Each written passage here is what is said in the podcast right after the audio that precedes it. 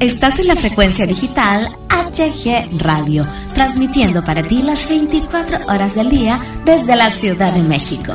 HG Radio, tu radio independiente.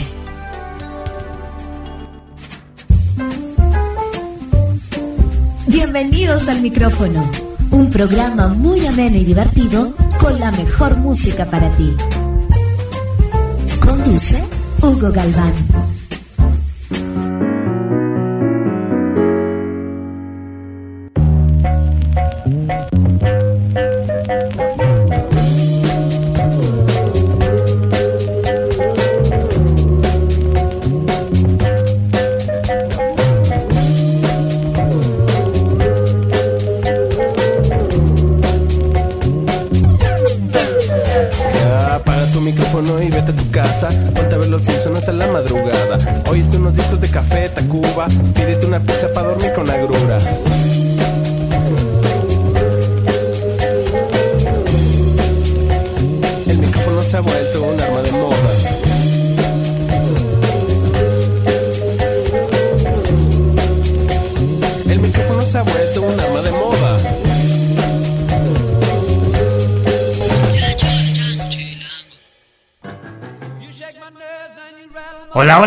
¿Cómo están? Bienvenidos, bienvenidas a esta emisión semanal del micrófono aquí en HG Radio.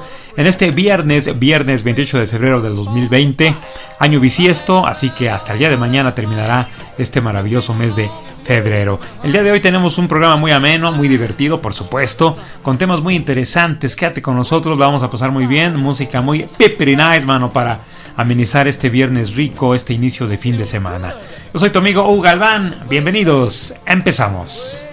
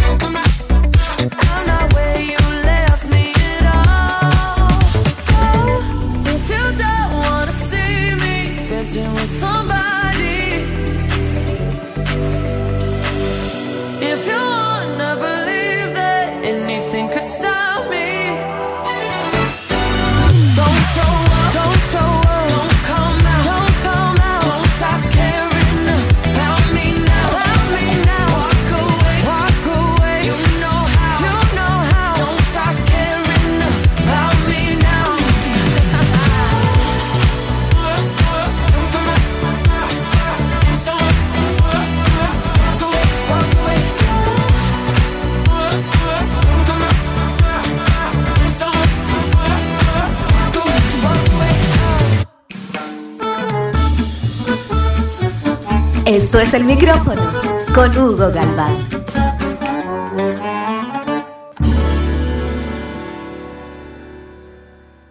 Regresamos, regresamos aquí al micrófono HG Radio y hablemos de, del tema que desgraciadamente pues está de moda y digo desgraciadamente porque más que estar de moda está preocupando cada día más a todo el mundo, a todo, absolutamente a todo el mundo y es el tema del temido, ¿verdad? Del terrible, del, del amenazante coronavirus, ¿verdad? El coronavirus que poco a poco está ahí como que avanzando, como no queriendo en diferentes países del mundo. Eh, han dicho que, que, indudablemente va a llegar a todo el mundo, que esto pues se va a volver una pandemia, nos guste o, no, pues bueno, ¿a quién le va a gustar esto? el, coronavirus se va a posesionar de, todo el mundo, ¿no? Y pues el objetivo de las autoridades es contener lo más posible la propagación de este coronavirus y para ello se necesita la, la colaboración de todos nosotros, queridos amigos radioescuchas. El virus 2009 NCOV, también llamado nuevo coronavirus, pues se propaga rápidamente por diferentes países, lo que confiere la, la potencialidad de convertirse en una, en una pandemia, válgame Dios. Según alertó recientemente la Organización Mundial de la Salud, la OMS, este hecho, sumado al creciente número de infectados, como en el caso de, de, Italia, que todos ya sabemos, pues está favoreciendo que se produzca un clima de alarmismo en todo el mundo. La realidad de este, de este virus es que su potencial mortalidad es muy baja, de alrededor del 2%, y las personas infectadas por él deben seguir una recomendación muy básica, que es la de permanecer en sus hogares aislados durante 14 días para evitar la propagación hasta que el virus pueda ser eliminado de su organismo. Aquí en, aquí en este artículo dicen que en 14 días, muchos dicen que 40, ¿verdad? En términos prácticos, padecer el coronavirus es similar a pasar por, por un tipo de gripe. Recordemos que los coronavirus son los responsables del resfriado común, por tanto debemos estar preocupados, esa es la pregunta, debemos estar preocupados, pues la diferencia de este nuevo coronavirus respecto a otros existentes es que no dispone por ahora de una vacuna o un tratamiento efectivo. Esta realidad no implica que no debamos seguir unas recomendaciones mínimas de precaución, mientras los investigadores trabajan a contrarreloj para hallar más pistas que permitan desarrollar una vacuna contra el coronavirus, el objetivo de las autoridades sanitarias es contener lo más posible la propagación del virus y para ello se necesita la colaboración ciudadana. Por tanto, ¿qué medidas básicas de, precaución debemos llevar a cabo ante la propagación internacional de, esta enfermedad? Pues estas son las recomendaciones básicas de la OMS Cabe mencionar que dichas recomendaciones son válidas para cualquier tipo de virus con una transmisión similar, eh, vía gotitas minúsculas durante un contacto interpersonal cercano, ¿verdad? Así es como se contagia no solamente el coronavirus, sino muchas enfermedades virales eh, más. Así que, queridos amigos, queridas amigas, hay que lavar, hay que lavarse las manos regularmente con agua y jabón, nada de que llegas y hay el chorro de agua y ya, ya, no, no, no, no, no. Hay que lavarse las manos regularmente con agua y jabón o con un desinfectante a base de, alcohol. Eh, permanece al menos a un metro de distancia de cualquier persona con síntomas como tos y estornudos. Cúbrete la boca, esto es bien importante, chavos, chavas. Cúbranse la boca y la nariz con el codo o un pañuelo al toser o estornudar. Y es que hay cada compañerito de la escuela o del trabajo ahí en la calle que estornudan y ¡ah, no se tapan y todo ahí riegan, ¿verdad? Esto es cultura, señores, es cultura de prevención. Esto también es respeto hacia las otras personas, ¿no? Una falta de respeto no cubrirse la boca o la nariz eh, al toser o estornudar. Si tienes fiebre, tos y dificultad para respirar, busca atención médica inmediatamente y sigue las instrucciones de la autoridad de salud local. Hay que evitar también el contacto con animales de granjas salvajes, eh, perdón, de animales y salvajes y cocina a conciencia la carne y huevos que consumas. Esto es muy, muy, muy importante, queridos amigos. Hay que evitar el contacto con animales de granja y salvajes Y hay que cocinar, hay que cocinar a conciencia la carne y huevos que, vamos a consumir. Eh, no uses mascarilla si no es necesario, no es conveniente malgastar recursos. Las únicas personas que deben usar mascarillas son el personal médico que trata a los pacientes, personas al cuidado de infectados y aquellos que posean el virus, ¿no? Para evitar su propagación. Las mascarillas que protegen frente a virus y bacterias son del tipo FFP2 y FFP3 y deben utilizarse una sola vez. Hay que mantenerse informado sobre este coronavirus a través de fuentes fiables de información. No hay con el cuate que se llama Chonito este, en Twitter y nada más tiene dos seguidores y sigue como a 30 mil él y ahí pone de que pues ya está el coronavirus hasta en el pueblo más desconocido del mundo y no, no, no, no. Hay que fiarse de fuentes creíbles, de fuentes sólidas. Hay que ver ese tipo de información eh, pues en, cuentas muy, muy eh, pues de peso, ¿no? que sean serias, que sean profesionales. No hay que difundir noticias falsas, señores, señoritas, y, no hay que contribuir al alarmismo. Hay que permanecer con, con el mejor criterio posible, con la mayor calma posible. Y esas son las recomendaciones que da la OMS ante, ante esta amenaza que ya, ya pues está, está pegándole al mundo y está, está arrebatando vidas. Eso es el micrófono HG Radio.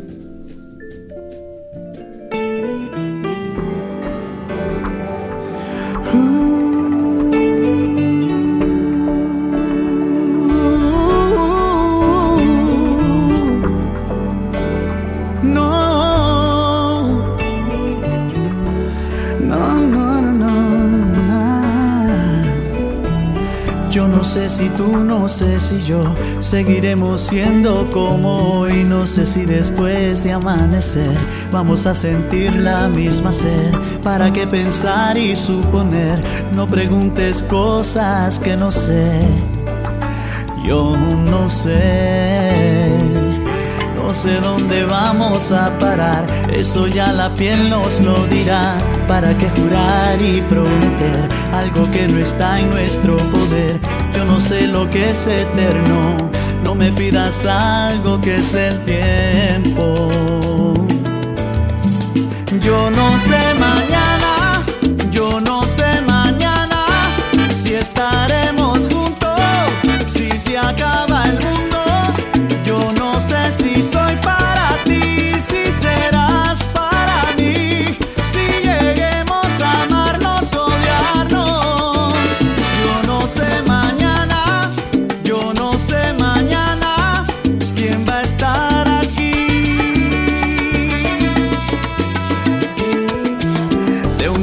pasamos al sofá, de un botón a todo lo demás. No pusimos reglas ni reloj, aquí estamos solos tú y yo. Todo lo que ves es lo que soy, no me pidas más de lo que doy.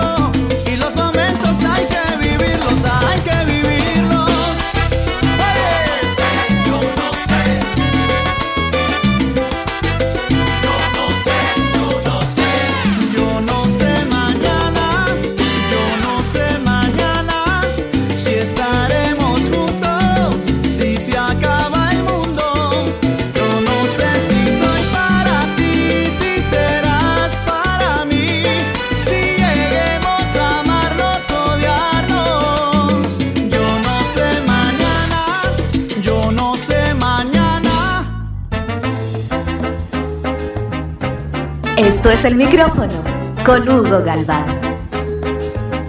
Piensa en una persona feliz. ¿Qué ves en su cara? Seguro que resalta la chispa de su mirada, ¿no? Y sobre todo una impecable sonrisa, así como la mía, mira.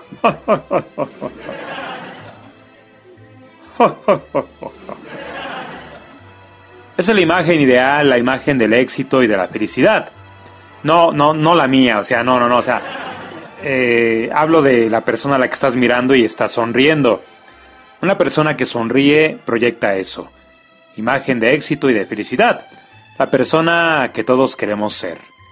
Un mal día, pues sonríe, mano, sonríe. Deja esa cara larga y enfréntate a los problemas con una sonrisa. Te sentirás mejor, más relajado, los demás se contagiarán de tu actitud. Es cierto. ¿Y qué rayos? Si basta un gesto tan sencillo para aligerar las penas y sacudirse el malestar, o por lo menos parte del mismo. ¿Por qué no sonreír? Muy buena tiene que ser la razón para quedarse con el rostro así, este, todo, todo chilletas, mano. Yo creo que no hay ninguna razón que te impida sonreír. Hay ocasiones que, pues bueno, por ejemplo, las pérdidas irreparables de seres queridos, pues sí, no nos, no nos, este, orillan a, poder sonreír un poquito, pero pues eh, retomando el día a día, retomando las situaciones complicadas que pudieran presentarse en el trabajo, en la escuela, eh, con tu familia, con tus amigos, con tu pareja, pues bueno, tienen solución y no hay motivo que pueda impedir que sonrías, ¿no? Y pues bueno, eh, cualquier persona puede estresarte, pero depende de ti, depende de ti que, que hagas que ese estrés progrese, que ese estrés tenga valor en tu vida, valor negativo, tristemente. Y pues bueno, yo creo que depende de uno el, el, sonreír, el echarle ganas, ¿no? Y pues no es de fantasía, no es de imaginación. Podemos sonreír, decidamos sonreír. No todo es llorar, no todo es quejarnos, no todo es eh, ver qué nos hace falta. Y pues bueno, eh, lo más sensato, lo más inteligente, lo más, lo más agradable, yo creo que es sonreír a todo momento, en todo tiempo e incluso aún sin ganas, ¿eh? Porque es escucharte a ti mismo, es aceptar la situación que atraviesas, aprender de ella y seguir adelante, siempre sonriendo. Así es que si hoy es uno de esos días en los que has probado a sonreír y no te sale, pues tranquilo, mira, más adelante vuelves a intentarlo. Y si no, vuelves a intentarlo. Y si no, vuelves a intentarlo, mano. Pues que la felicidad, el éxito o el amor no te dejarán de lado por eso. Cambiará el paisaje, cambiará el humor, cambiará la situación, quizás gracias a lo que tú vas a hacer al respecto. Y muy probablemente sin que la fuerces, sin que la finjas, mano. La sonrisa aparecerá de nuevo en tu cara. Buena actitud, señores, señoritas. Hay que echarle ganas, mucha muy buena vibra. Hay que tomarnos un cafecín, hay que sonreír, una galletita. Hay que decirle al compañero de trabajo, me caes regordo, mano. No, no es cierto. Hay que motivar a los compañeros de la oficina. Hay que estar al pendiente de la alegría o de la tristeza del prójimo, del que queremos este, siempre del que estimamos, del que respetamos, del que admiramos. En fin, siempre hay que contagiar esa alegría, ese optimismo, siempre hay que darle una palmadita al amigo, a la amiga que, que necesita, un abrazo por supuesto, porque para eso estamos en esta vida también, para inyectar buen ánimo, para inyectar buen humor. HG Radio, música, yo regreso.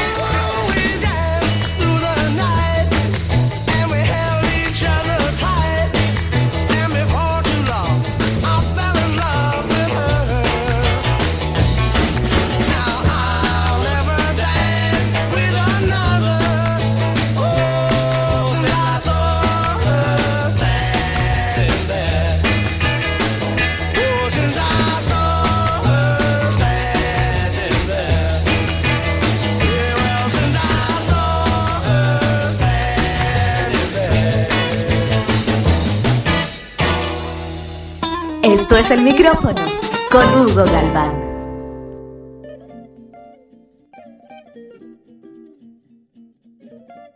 Continuamos, continuamos aquí en el micrófono HG Radio en este viernes, viernes 28 de febrero del 2020 y quiero realizarles la siguiente pregunta ahora.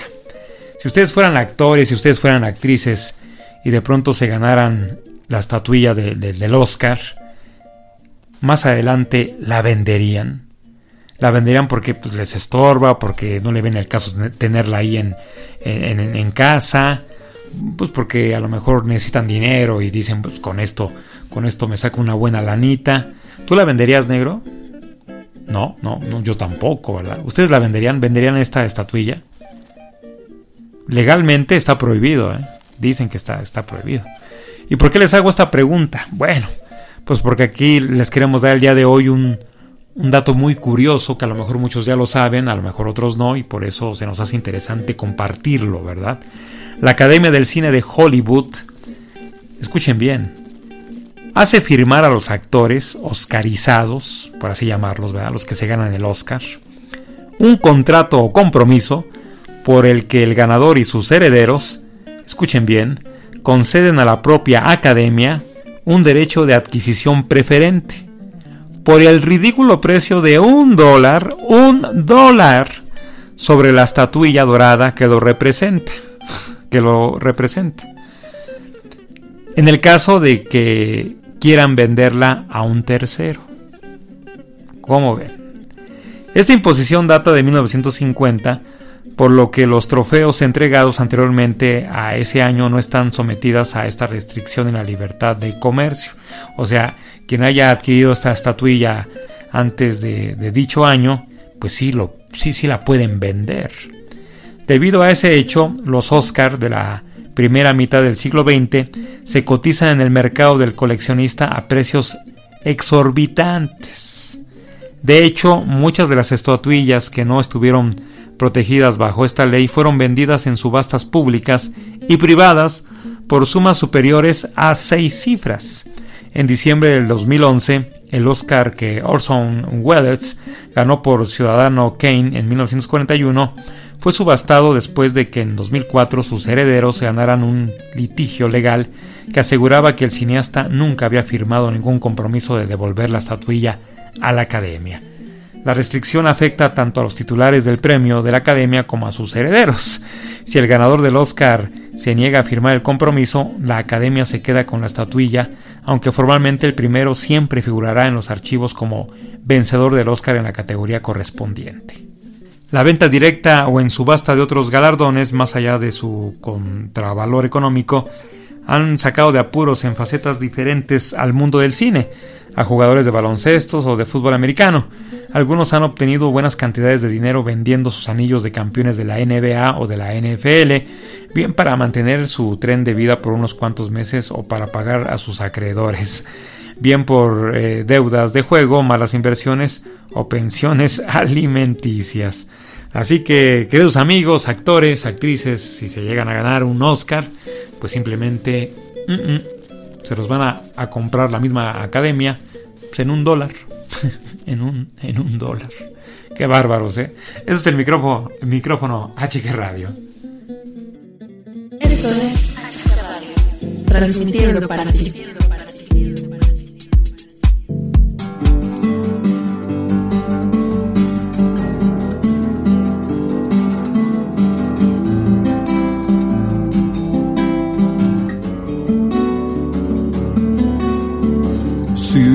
Tus ojos pardos, voy a pasar de largo, voy a pensar que me perdí, que esta no es mi calle, que cada uno es uno, secreto y oportuno, como ese flash de ser feliz, que dura un momento, tiemblas, te vas y te vuelvo a encontrar sumergida en el espacio de la agenda de tu abrazo y te vas, te vas.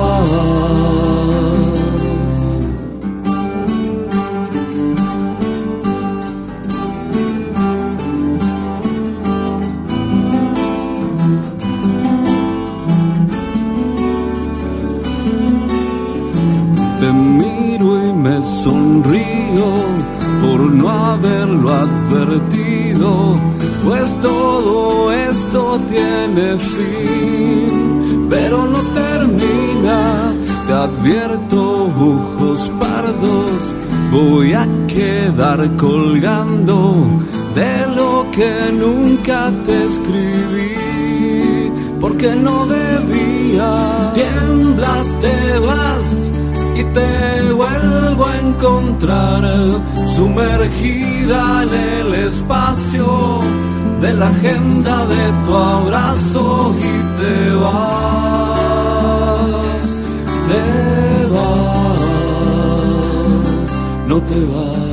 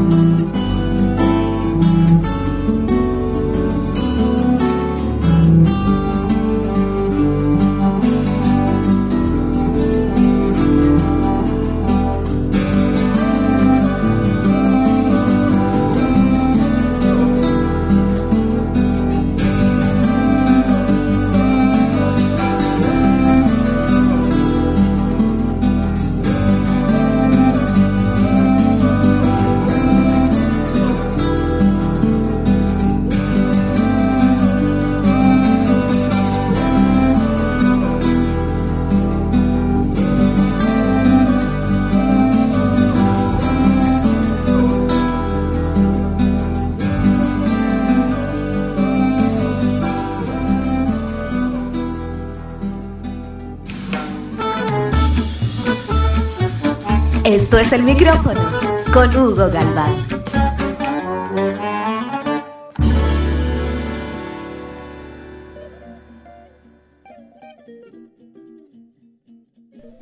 Continuamos, continuamos aquí en el micrófono HG Radio. ¿Y ustedes saben cuál es el animal que duerme más horas al día? ¿Cuánto puede llegar a dormir en un mismo día un animal? ¿Cuáles son los más dormilones de la naturaleza? Pues mira, todos los animales pues son, son vagos, ¿verdad? Están para allá, están para acá, eh, son inquietos, pero también algunos son muy perezosos, que, más que otros. Dormir es una parte fundamental de la vida y los animales salvajes no iban a ser menos. También lo necesitan. Si bien los eh, humanos requieren una cierta cantidad de sueño cada noche para funcionar de manera óptima y mantenerse física y mentalmente pues saludable, para los animales existe un conjunto de criterios completamente diferente. Sí, durante este periodo regular de inactividad, nuestros cuerpos reparan las células dañadas y restauran las reservas de energías agotadas. También es crucial para nuestro bienestar psicológico, para procesar y consolidar recuerdos, lo que mejora tanto la retención de nuevas, eh, nuevas informaciones y habilidades como los niveles de concentración durante nuestras horas de vigilia. La cantidad de horas de sueño que necesitan los animales varía según la especie, pero hay algo que sabemos con certeza.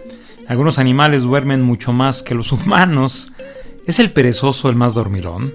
Popularmente existe la creencia de que los perezosos son pues vagos y somnolientos y por ello pues los que más duermen, pero no ostenta el primer puesto. En general, los herbívoros duermen menos tiempo que los carnívoros porque necesitan pasar más tiempo masticando para obtener suficiente energía de sus alimentos. Esto es especialmente cierto para animales tan particulares como las jirafas. En la década de los 70, los científicos observaron que las jirafas en la naturaleza solo dormían profundamente de 5 a 30 minutos al día. Hay mucho que mascar todo el día, ¿no? Lo cierto es que hay unos cuantos especímenes caracterizados por sus largos sueños diarios en brazos de Morfeo. Excluyendo el periodo de hibernación, el animal que duerme más horas es sin duda, es sin duda, damas y caballeros, el koala, con un total de 22 horas cada día. Lo cierto es que casi ni se despierta y las dos horas restantes las dedica a comer y a su aseo. ¿Cómo? ¿Cómo como ven, queridos amigos, eh? el koala es el que más duerme. 22 horas cada día. Uf. No, no, no, no. Bárbaro, ¿verdad? Le siguen a este el perezoso que duerme unas 20 horas al día, el armadillo 19 horas al día, la zarigüeya 19 horas al día, el lemur 16 horas al día, el hámster 14 horas al día, la ardilla que iguala las 14 horas al día del hámster, el gato duerme 13 horas al día, el cerdo 13 horas al día. No nos olvidamos de los perros, ¿verdad? Sus periodos de sueño diario están entre los 12 o 13 horas diarias, sin embargo su sueño no es continuo, sino que está dividido entre el periodo nocturno y las siestas diurnas. Pero ¿por qué duermen tanto, no? Pues no hay una respuesta clara, aunque para ciertos animales, como los perros, el tamaño parece tener algo que ver. Es por lo que las razas más grandes pasan más tiempo durmiendo que las razas más pequeñas.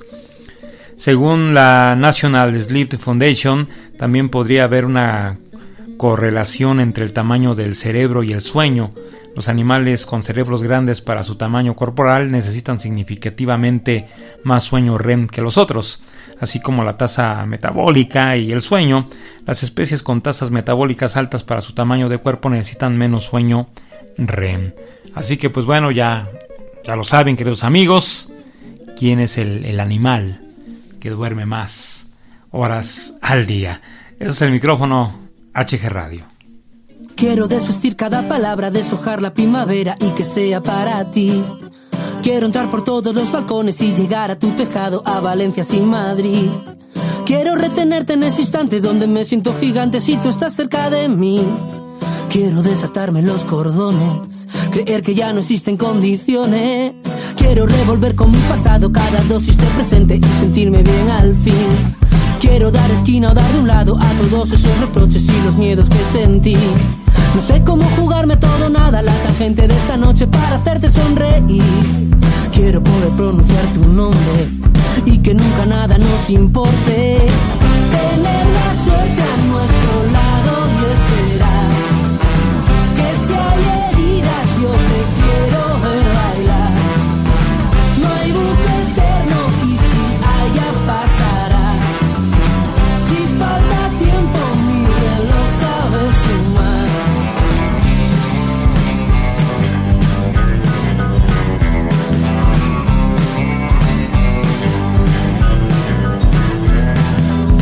Arrancar para tu pelo las estrellas que en la noche son las luces de neón. Quiero reescribir parte de historia y que Roma sea eterna y tu Sabina y yo Nerón. Quiero recetarme sin receta el antídoto y veneno, el problema y solución. Quiero que ese ruido no se estorbe y que no sepa cómo, cuándo y dónde. Tener la suerte a nuestro lado y esperar. Que si hay heridas yo te quiero ver bailar.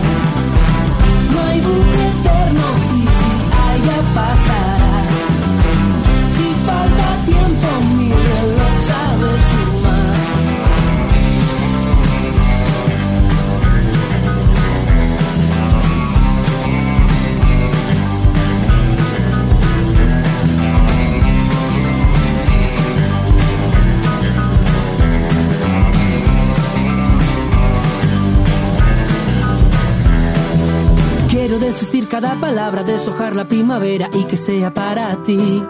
Quiero entrar por todos los balcones y llegar a tu tejado, a Valencia sin Madrid. Quiero retenerte en ese instante donde me siento gigante si tú estás cerca de mí. Quiero desatarme los cordones, creer que ya no existen condiciones. Tener la suerte a nuestro lado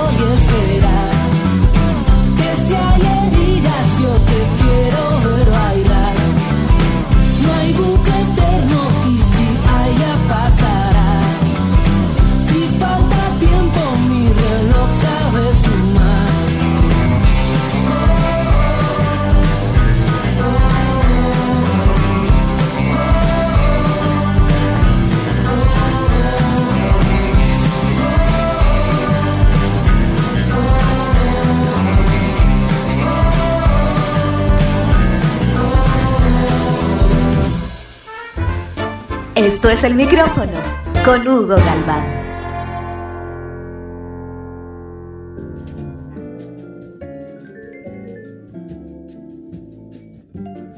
Continuamos, continuamos aquí en el micrófono HG Radio y ya que estamos hablando de animalitos, ¿verdad? Queremos comentarles eh, acerca de algunas cosas muy raras que hacen los perros, pero que las mismas tienen, pues tienen explicación, ¿verdad? Como qué cosas, pues que tu perro coma popó, ay, cala de perro, ¿verdad? como el que se muerda la cola, como el que da mil vueltas antes de tumbarse, esos comportamientos que a los humanos pues, nos resultan muy extraños, muy raros, pero que pues, tienen sus motivos los perritos para, para hacerlos, ¿verdad? Eh, los perros, al igual que los gatos, pues hacen a menudo cosas que a los humanos nos resultan muy extrañas. Sin embargo, no son conductas locas que la mascota ejecute porque se le haya botado la canica, ¿no? Todas ellas tienen una serie de explicaciones bastante lógicas que los etólogos e investigadores del comportamiento canino pues han encargado de estudiar y compartir con nosotros.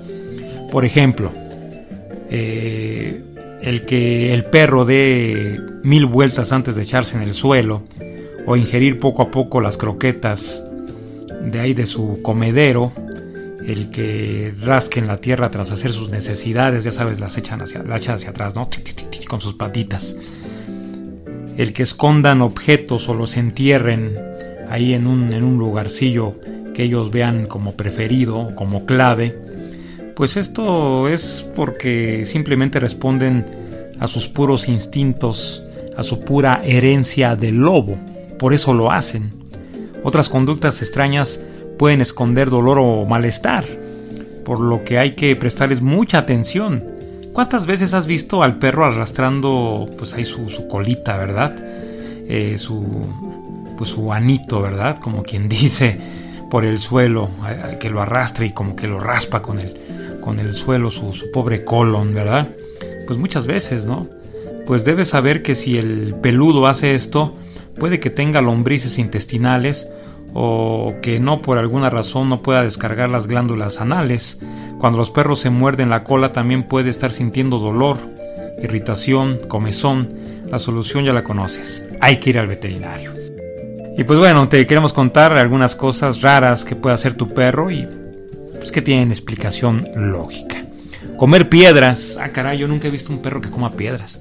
He visto perros que coman frijoles así crudos, ¿verdad? O que coman ¿qué otra cosa? Cualquier fruta, cualquier vegetal, ¿no? Pero piedras. Mucho ojo eh, con esto porque las piedras podrían perforar el intestino del animal.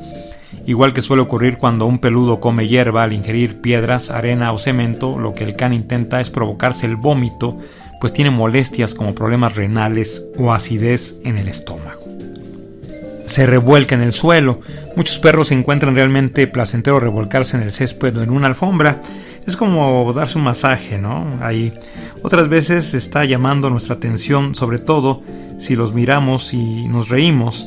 Si la mascota lo hace todo el rato, quizá no, no, le estés haciendo mucho caso y dándole mimos, a papachos. En otras ocasiones puede significar que les pica algo, como alguna pulga, alguna garrapata, tiene alguna alergia, están incómodos. Por eso este acto les sirve para enmascarar su, pues, su, molestia y, y transmitírnosla. Comerse sus heces y, las ajenas, ¿no? ¡Ay, qué asco! Son muchas las causas que pueden llevar a tu perro a comer excremento. Citamos las más comunes. Y bueno, entre las más comunes está el que el perro tenga deficiencias nutricionales, que sufra algún problema digestivo, que se aburra porque pase mucho tiempo solo en, casa, que esté pasando hambre, por ejemplo, si estás siguiendo una dieta muy restrictiva, que le hayas castigado, ¿no? Por hacerse ahí pipí en algún sillón, pues eh, es por eso que, empieza a comerse las, las heces mismas o, las ajenas, ¿no? Perseguirse la cola, tu perro se persigue la cola porque pues este querido amiguín eh, está haciendo o te está mostrando un comportamiento divertido y pues lo hace porque te quiere integrar a su, a su diversión para que tú también estés ahí jugando, jugando con él, ¿no? El que le huela ahí la, la, este, el, trasero, ¿verdad? A otros perros, eso es una característica muy, muy normal de los perros. Y pues no, no, no es un loco, no es un acosador, ¿verdad?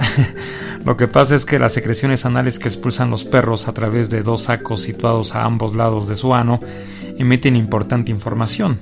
Se trata de componentes químicos que los eh, caninos emplean para conocerse. Nada más para que te des cuenta, ¿no? Qué tanta información dan eh, estas, estas secreciones.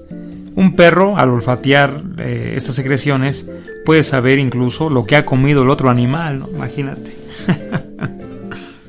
da vueltas antes de tumbarse. Según algunos etólogos, este comportamiento es herencia del lobo y le sirve al perro tanto para asegurarse de que no hay peligro a su alrededor, como para estar cómodo en el sitio en el que se va a echar, además de marcarlo de cara a otros integrantes de la manada. Eh, rascar el suelo después de defecar, ¿no? Echarle ahí la tierra. Pues no todos los perros lo hacen, pero los que sí rascan después de hacer sus necesidades, lo que buscan es enterrar sus heces, ya de paso extender su olor, ya que poseen glándulas odíferas, perdón, odoríferas en las patas. De esta manera queda claro quién ha pasado por ese sitio. Y por último, esconde, se esconde comida, ¿no? Eso es un instinto puro y duro y es que los lobos enterraban la comida para tener reservas en caso de hambruna. Nuestras mascotas bien alimentadas no suelen hacerlo, pero pues, todo puede ser, ¿no? Hay cada perro que... ¡Qué bárbaro, man!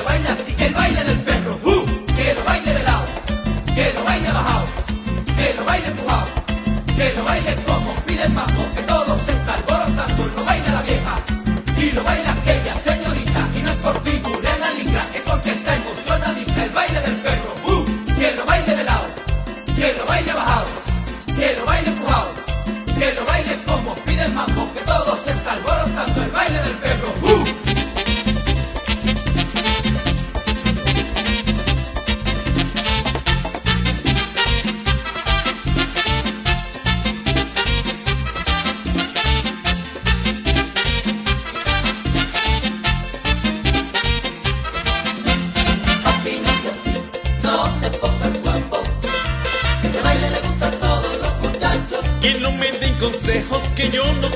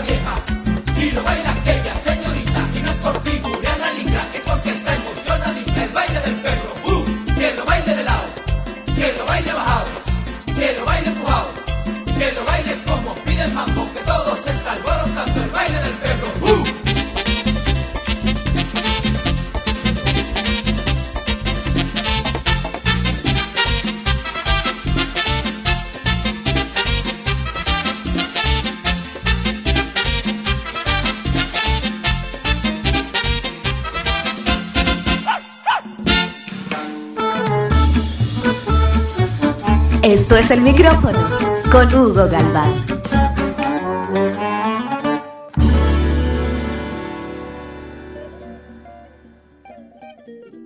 Es así como concluimos eh, este podcast semanal del micrófono aquí en HG Radio. Agradecemos muchísimo que nos hayan escuchado, no solamente esta semana, sino eh, durante todo el mes de febrero.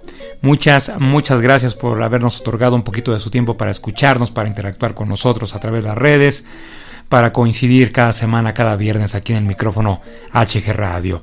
Nos escuchamos, Dios mediante, en el próximo mes de marzo, el próximo 7 sí, perdón, 6, ¿verdad? 6 de marzo, viernes 6 de marzo, en una emisión más de El micrófono HG Radio, ya conmemorando el Día Internacional de la Mujer, tendremos un día especial el próximo viernes eh, con motivo del Día Internacional de la Mujer. Tenemos un programa muy, muy bueno, muy inédito, muy especial, muy diferente, de verdad no te lo, no te lo puedes perder. Que tengan un maravilloso fin de semana, que Dios me los bendiga. Cuídense mucho, recuerden sonreír porque la vida, la vida es corta. Disfruten, disfruten mucho lo que le queda este mes de febrero y hay que recibir con muy buena actitud, con mucho estado en positivo al mes, al maravilloso mes de marzo que nos traerá con él la primavera y esperemos en Dios que esto del coronavirus pues poco a poco se vaya controlando porque de verdad es una preocupación mundial muy muy seria. Gracias, cuídense mucho, les envío un enorme abrazo, les saludó, condujo este programa su amigo, su servidor, Hugo Galván. Gracias, hasta pronto.